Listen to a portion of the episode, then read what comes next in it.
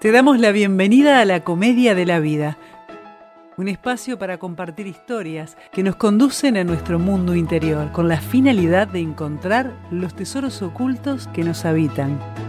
A partir de este momento, contigo, Alejandro y Alejandra.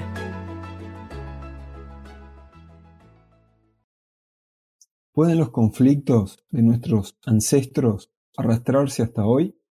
¿Pueden influir en nuestra vida y en nuestra toma de decisiones? ¿Por qué es importante entender el conflicto para liberarnos del lastre del pasado? Hoy Alejandra va a presentar el transgeneracional, su accionar en nuestro inconsciente y cómo afecta nuestra vida. Si quieres conocer un poco más, acompáñanos. Ya estamos empezando el episodio de hoy.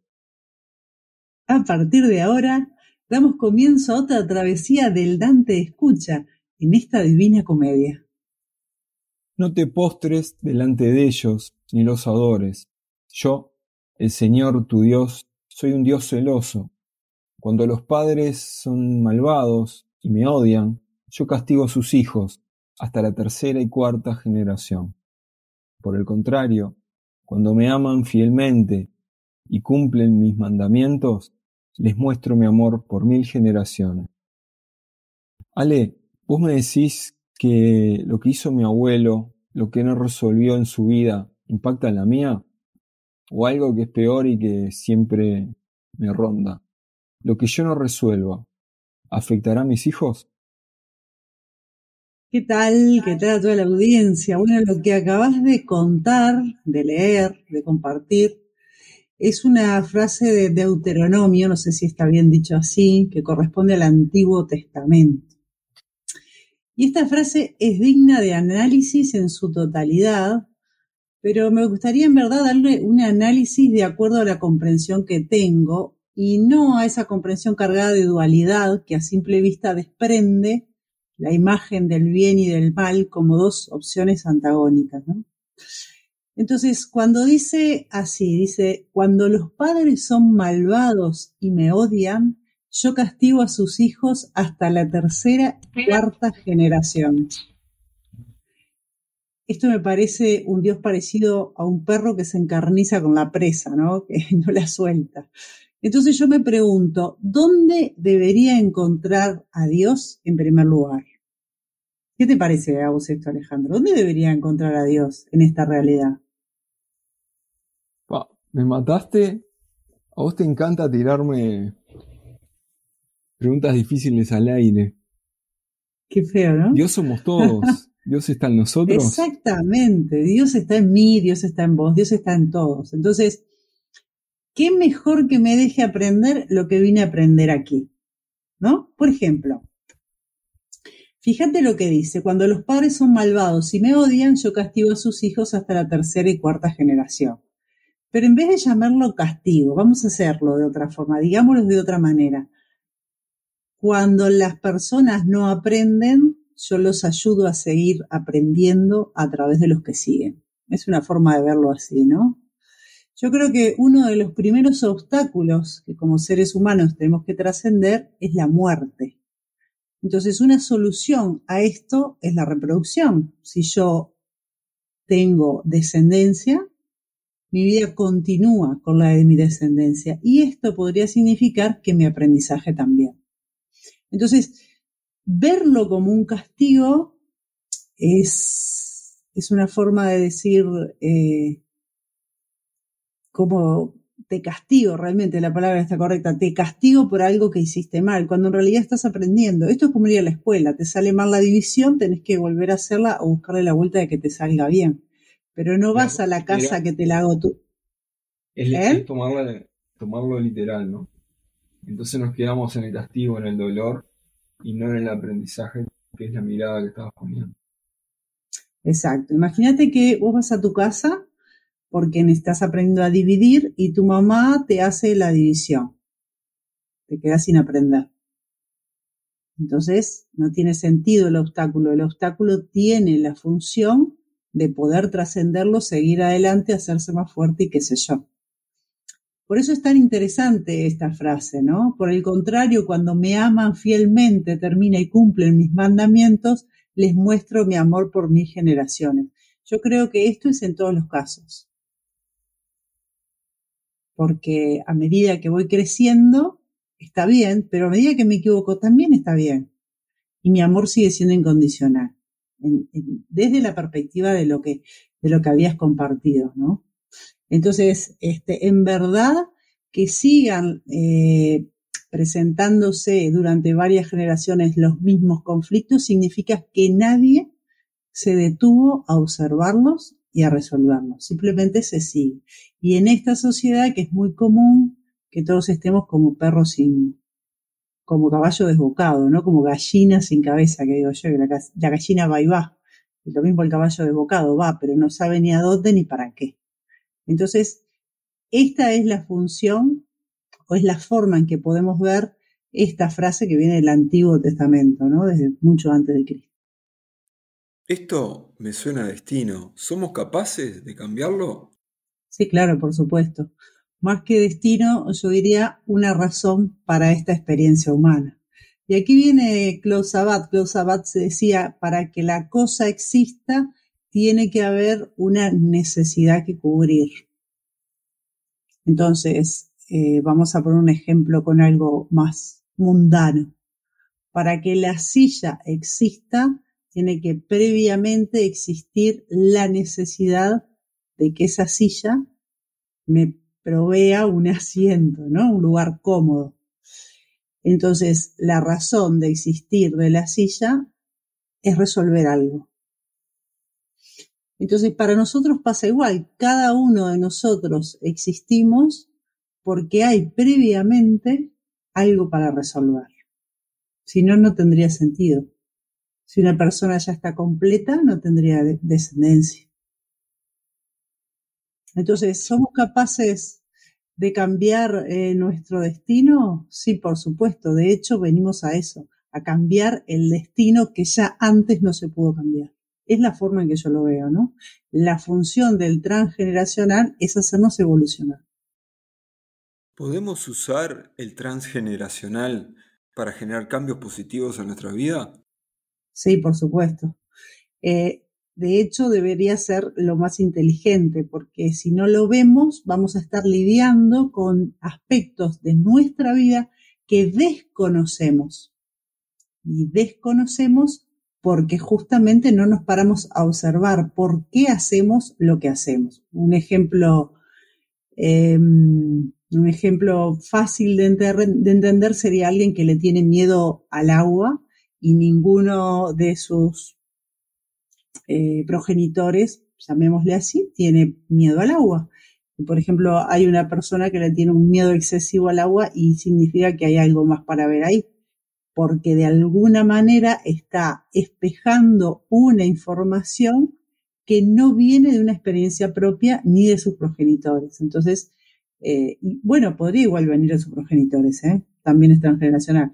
Pero lo que quiero decir, no hay evidencia en la memoria de la persona como para un miedo de ese tipo.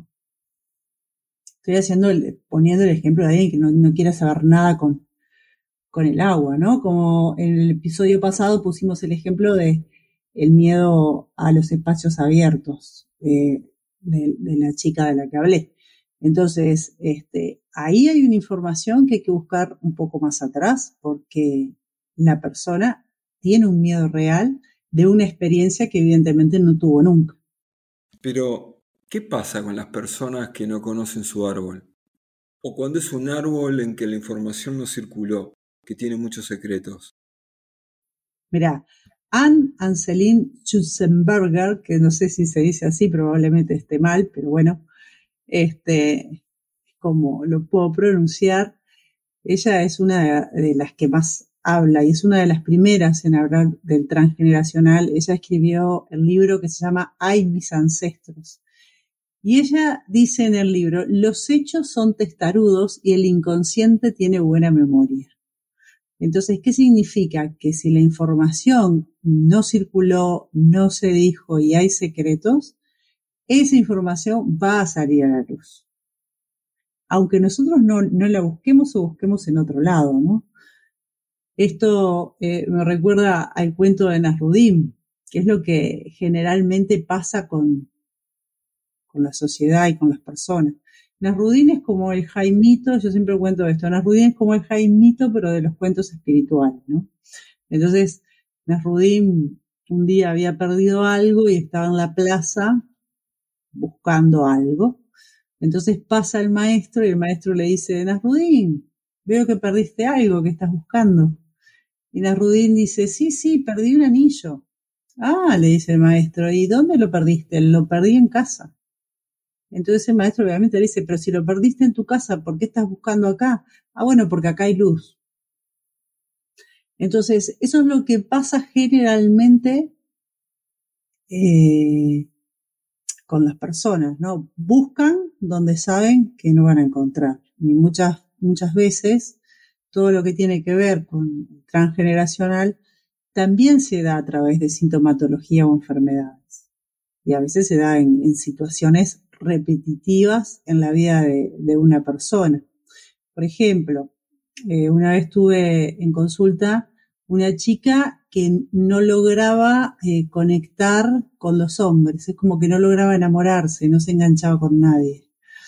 Entonces, bueno, empezamos a ver el árbol, era doble de su abuela, entonces le dije, acá hay algún tema entre tu abuela, su, su esposo y tu padre. Algo me daba la impresión de que ahí no estaba, no estaba resuelto y había algún secreto familiar. Le digo, porque esto que te está pasando no es algo que tenga que ver contigo. Ella eh, estaba, podemos decir, en correspondencia con esta abuela. Bueno, cuando va a hacer la consulta y, a su abuela, por supuesto, eh, resulta que termina enterándose que el papá no era hijo del esposo de la abuela, era hijo del amor de la vida de su abuela, que no era su esposo. Eh, y lo más gracioso, lo más interesante es que el padre no sabía esto, ¿no? Eh, bueno, conclusión, lo que a ella le pasaba era justamente que estaba guardando ese secreto y ese secreto se manifestaba a través del hecho de no poder enamorarse. Inconscientemente, de alguna manera, no enamorarse no la ponía en el peligro que tuvo su abuela toda su vida. Este, con aquel hijo que, que tuvo que ocultar quién era el padre o tuvo que hacer pasar porque el padre era otro. En ese momento eh, no vivía el, el, esposo, ¿no? O sea que no sé ahí cómo fue la situación, pero básicamente fue algo que ocultó toda su vida. Yo no estoy enterada si el esposo sabía o no la verdad o si se murió pensando que, que el hijo era su hijo, ¿no? Pero el, el hecho concreto es que la consultante manifestaba en su realidad un hecho, una situación que ella no entendía por qué pasaba, pero que tenía que ver con su abuela y aquel, aquel secreto que a nivel transgeneracional ella solucionaba no enamorándose de nadie. No, no sé si, si queda clara la situación acá, pero básicamente era, era así. ¿Cómo se puede hacer consciente en este caso? Porque siempre veo que nos pasa algo trágico, alguna situación límite, y como a veces, no siempre, genera un cambio de, mirada. ¿Podemos en forma sana hacer consciente los conflictos de nuestro árbol? Sí, yo creo que más que, un poder es una necesidad, porque a medida que, vamos este, quitándonos el velo de la, de la realidad, logramos de alguna forma alivianarnos, ¿no? Caminar más livianos. Podemos entender que, la realidad es mucho más amplia, es mucho más polifacética de lo que nosotros nos podemos imaginar. Y en cuanto a lo que vos habías compartido al principio, ¿no? Es mucho más que el bien y el mal. Es una conjunción de hechos que yo llamaría adaptativos. ¿Por qué? Y porque a veces un secreto, por ejemplo, un secreto en, el clan hace que yo evite que me maten. en determinados contextos. Entonces yo necesito mantener ese secreto para mantener mi vida, que no es un tema menor. Pero claro, eh, tres generaciones más tarde, mantener este secreto pasa a ser una situación obsoleta porque ya no estoy en aquella situación o en aquel ambiente en el cual corría peligro de vida. Este, y acá, por citar ejemplos, podemos ir a, la situación de las mujeres a lo largo de la historia. La situación de las mujeres a lo largo de la historia siempre estuvo muy comprometida con respecto a los hombres. Este, ahora las cosas han cambiado bastante y no en todos lados. Han cambiado en, Occidente, pero sabemos que en otros lugares del mundo eh, las mujeres corren muchísimo peligro por por el hecho de ser mujeres, nada más. Entonces, ¿qué es lo que pasa? Hay contextos en los cuales guardar un secreto es este es fundamental para mantenerse vivo. Pero como te digo, dos generaciones más tarde deja de ser eso útil. ¿Por qué? Y porque las condiciones sociales y coyunturales cambiaron. Por ejemplo, yo no me acuerdo en qué países creo que era la India, ah, no sé, no, no, quiero tirar, tirar fruta, porque no me acuerdo en qué país había leído un artículo de una doctora cirujana, eh, tenía que ver con el Islam. Eh, ella se dedicaba a hacer gratuitamente eh, reconstrucción de imen, por ejemplo. Porque sí, la verdad que si no hacía esto, las chicas, aún habiendo sido violadas, ¿eh? Corrían, corren peligro de vida. Entonces, hay cuestiones que en determinado contexto requieren silenciarse. Pero claro, después ya no, y después son importantes porque este silencio, porque no es solamente en, si uno lo evalúa, ahora lo estamos charlando, me parece todo muy, muy sencillo, pero no es solamente el silencio de, un hecho traumático, es vivirlo y sostenerlo y llevarlo calladito toda la vida, ¿no? Quizás uno lo pueda compartir con alguien a lo largo de su existencia, pero esto no siempre es posible. Entonces yo creo que nosotros somos, por eso te comentaba, las cosas no se dividen en el bien y en el mal, porque la realidad es multifacética y esto significa que a veces necesitamos adaptarnos y para adaptarnos necesitamos hacer ciertas cosas que en otros contextos pueden estar mal vistas. Sí, no sé si, si fui clara. Por eso es tan importante investigar. Vos me preguntabas em, cómo se puede hacer consciente, ¿no? Eh, toda esta información. Y bueno, cuando tenemos situaciones o comportamientos o hechos que se repiten en nuestra vida y no en apariencias no tienen razón de ser, está bueno que nosotros empecemos a investigar qué pasó con nuestros antepasados. Porque yo creo que la mayoría de las personas no tienen idea de la infancia, la adolescencia de sus padres, bueno, muchísimo menos de sus abuelos, ¿no? Las cosas que vivieron, por los que tuvieron que pasar, un montón de etcéteras. Y esa información es valiosísima para entendernos a nosotros mismos, no tiene, no tiene otra finalidad, no es un averiguar por averiguar, sino, bueno, ¿de dónde vengo? ¿De qué hechos? ¿Qué hechos han construido la realidad de, de mis progenitores, de mis abuelos, de mis bisabuelos? ¿no? Bueno, esa información que parece trivial, en verdad es una información valiosísima. En el transgeneracional, ¿encontramos un orden específico en el sentido de abuelo, hijo, nieto, no es que tenga un orden, no necesariamente, pero hay aspectos que dan pautas, como por ejemplo las fechas, los nombres. Cuando yo le pongo a alguien el nombre de una persona que forma parte del clan, estoy pidiéndole a ese alguien que se le parezca. Ya le estoy dando una información implícita, ¿no? Este, por eso es tan importante el tema del nombre. Y por eso está, está bueno que cada vez que un nuevo ser va a formar parte del clan, no se repitan los nombres. Es como darle una eh, posibilidad de desarrollar su verdadera identidad y no cargarlo con una información de alguien que ya, que ya existe o que ya existió. Sobre todo esto se da a veces mucho con los muertos. Se muere alguien y se le pone el mismo nombre. Es como, es como pedirle al que nace que ocupe el lugar del que no está. Entonces es cargar con un muerto y esto también genera un montón de, de consecuencias en el comportamiento, porque inconscientemente le estoy pidiendo un reemplazo. ¿no?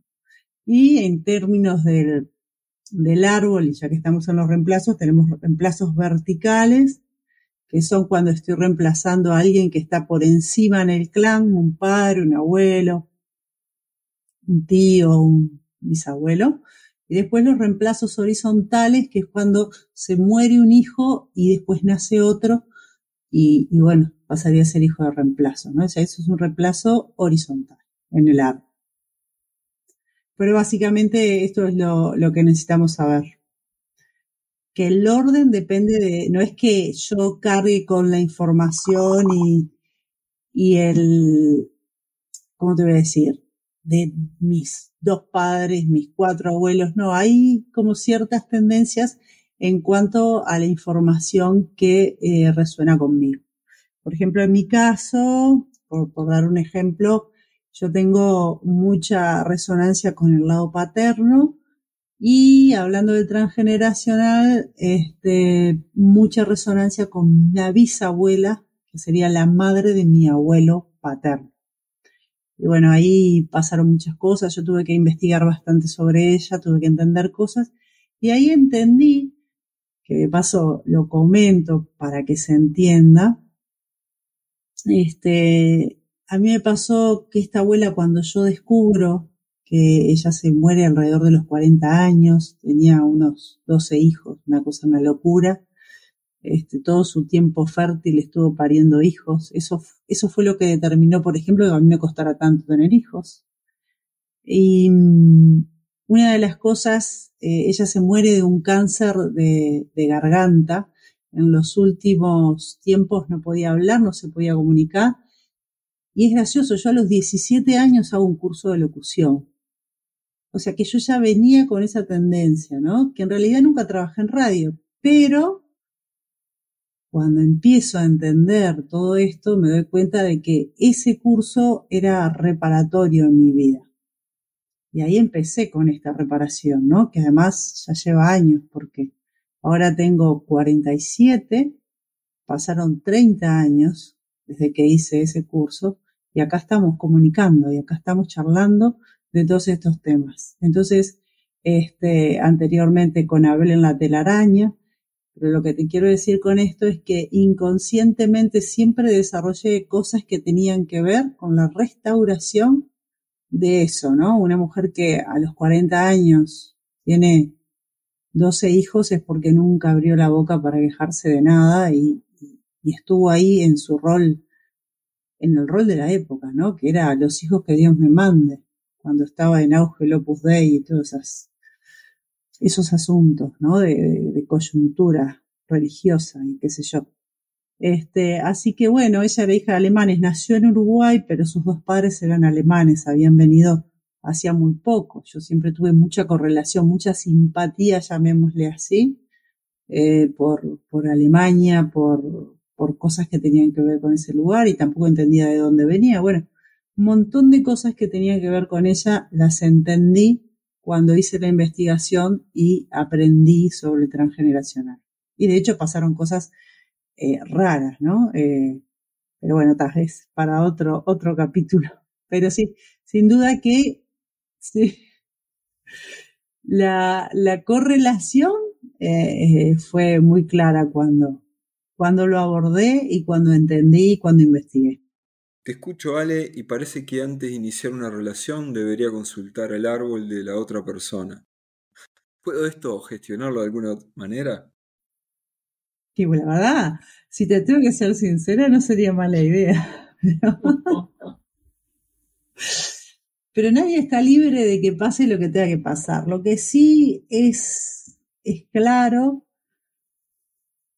es que está bueno entender. Cuanto más entendemos y cuanto más sabemos de la otra persona, más probabilidades hay de que, de que una relación pueda funcionar, ¿no? Eso es como el aire que se respira, va a estar menos viciado. Entonces, este, no sé si tanto como el árbol genealógico generaría bastante incomodidad, pero sí empezar a indagar sobre estos temas y empezar a observarse desde una perspectiva eh, un poco más amplia, un poco más cuidada en cuanto a todo lo que somos. Nosotros parecemos una persona que nació en cierto seno familiar, pero en realidad somos un universo, un universo mínimo eh, de 14 personas, con nosotros seríamos 15. Y digo esto porque nuestros padres son dos, nuestros abuelos son cuatro, ahí ya vamos siete, y si le sumamos los ocho bisabuelos,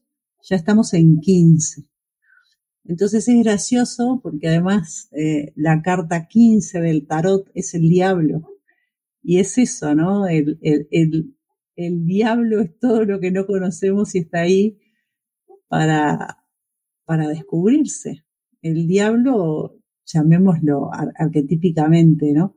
Es bueno transformarlo en, en, en santo. No es que tengamos que ser santos, porque en realidad estamos compuestos de luces y sombras, pero sí cuando no conocemos todos los universos que nos habitan y de alguna manera estamos arriesgándonos a sufrir, que es lo que siempre digo, todos venimos acá a tratar de aprender, pero sin sufrimiento. Siempre hay dos formas de aprender, ¿no? El, camino difícil y el camino fácil. Bueno, en la medida que podamos, yo creo que hacernos el camino fácil es un poco lo que todos quisiéramos. Así que bueno, va por ahí, como yo lo veo, ¿no? ¿Qué más, Ale, tenés para contarnos el transgeneracional? Bueno, el transgeneracional es, tiene un montón de particularidades. Por ejemplo, hoy te hablé de las sustituciones verticales, las sustituciones horizontales. Después, este, hay un montón de detalles que es bueno tener en cuenta, como por ejemplo el orden, el, pertenecer, es fundamental poder pertenecer a la, a la familia es lo que todos queremos pertenecer. Y los grandes problemas que se generan en los árboles es cuando a alguien le, le estamos negando la pertenencia, lo estamos rechazando. Cuando no aceptamos a alguien tal como es, lo estamos rechazando y lo estamos excluyendo. Las exclusiones generan un montón de efectos secundarios.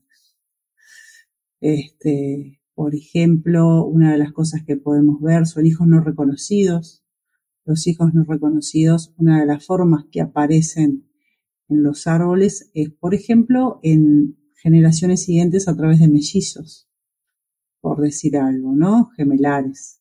Es una forma de decir, bueno, aquí vienen dos a ser reconocidos, no. Este, otras de las cosas que podemos ver, bueno, hablamos un poco de los secretos, podemos hablar también del orden en el sentido de la llegada, eh, los hermanos mayores eh, van a estar por encima de los menores. No es, que, no es un tema de jerarquía, es un tema de orden. Esto es como una...